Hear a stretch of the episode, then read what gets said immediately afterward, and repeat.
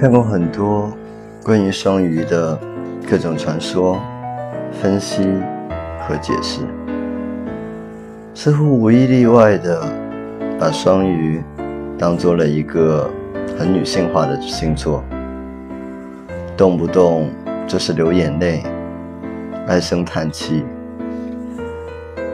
可惜可叹，如果双鱼真的只是这样的一个星座。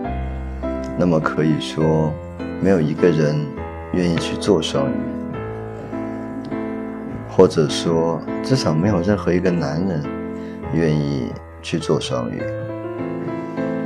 那么历史上也就不会有什么著名的双鱼人物了。如果我问你，双鱼座的最本质的特点是什么？善良、懦弱。还是温柔？其实不是的。我告诉你，双鱼座最本质的特点是思考，或者说，在很多情况下是过多的思考。是的，双鱼座的一切特质都来自于他过多的思考。或许世上没有第二个星座比双鱼座。更能洞察别人的心理，更能分析事情的本质。在双鱼的世界里面，没有绝对的对和错。如果发生了一件事，他第一件做的事情去是去理解这件事，去分析这件事，而不是去判断这件事是对的还是错的。信仰。是种很可怕的力量，它可以让一个人做出平时不敢做的事情，拥有不该拥有的勇气，牺牲不该牺牲的东西。而双鱼恰恰是没有一丁点儿信仰的，就算有，也不过是为了给生活加一点调味剂，或是。给自己找一个避难所。对于双鱼来说，自己能过得舒适、安稳的生活，比什么都重要。富贵如浮云，最想得开这一点的，就是双鱼座了。至于爱国什么的，酒足饭饱的双鱼可以慷慨激昂，也会。不惜重金施予，但是这只是建立在他自己有好日子过的前提下。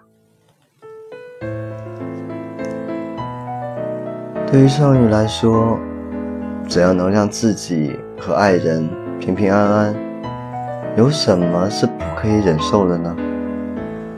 什么尊严，什么气节，见鬼去吧！所以，只要不把双鱼逼到绝境，你尽可以嘲弄双鱼的懦弱。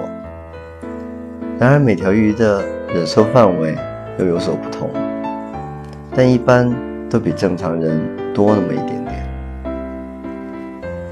但是，如果你不小心让一条鱼觉得无路可走了，那么你真的要小心了。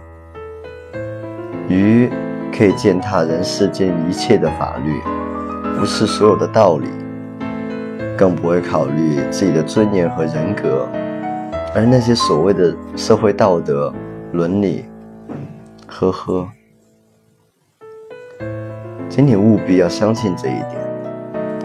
虽然这种时候很少，但那只不过是因为上帝不想让人们经常看到地狱的惨状。如果你遇到的鱼是有事业心、能上进、肯做事的鱼，或者干脆就是事业有成的鱼，那么真的要恭喜你，你是千万少女中最幸运的一个。再挑剔的女人，也无法对一个有上进心、有事业的鱼有更多的要求。你可以得到世界上一切的温柔和快乐。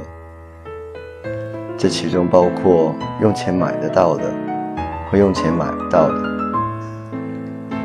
鱼很乐意把他的一切奉献给他爱的人。对于他来说，看到他爱的人开心，他会更开心。大部分的鱼的一切，仅仅只有感情，而没有物质。但是我们现在讨论的是最优秀的那种鱼，那种能随时把名望和财富送给你的。因此，你该知道，这样的你是有多么的幸运了吧。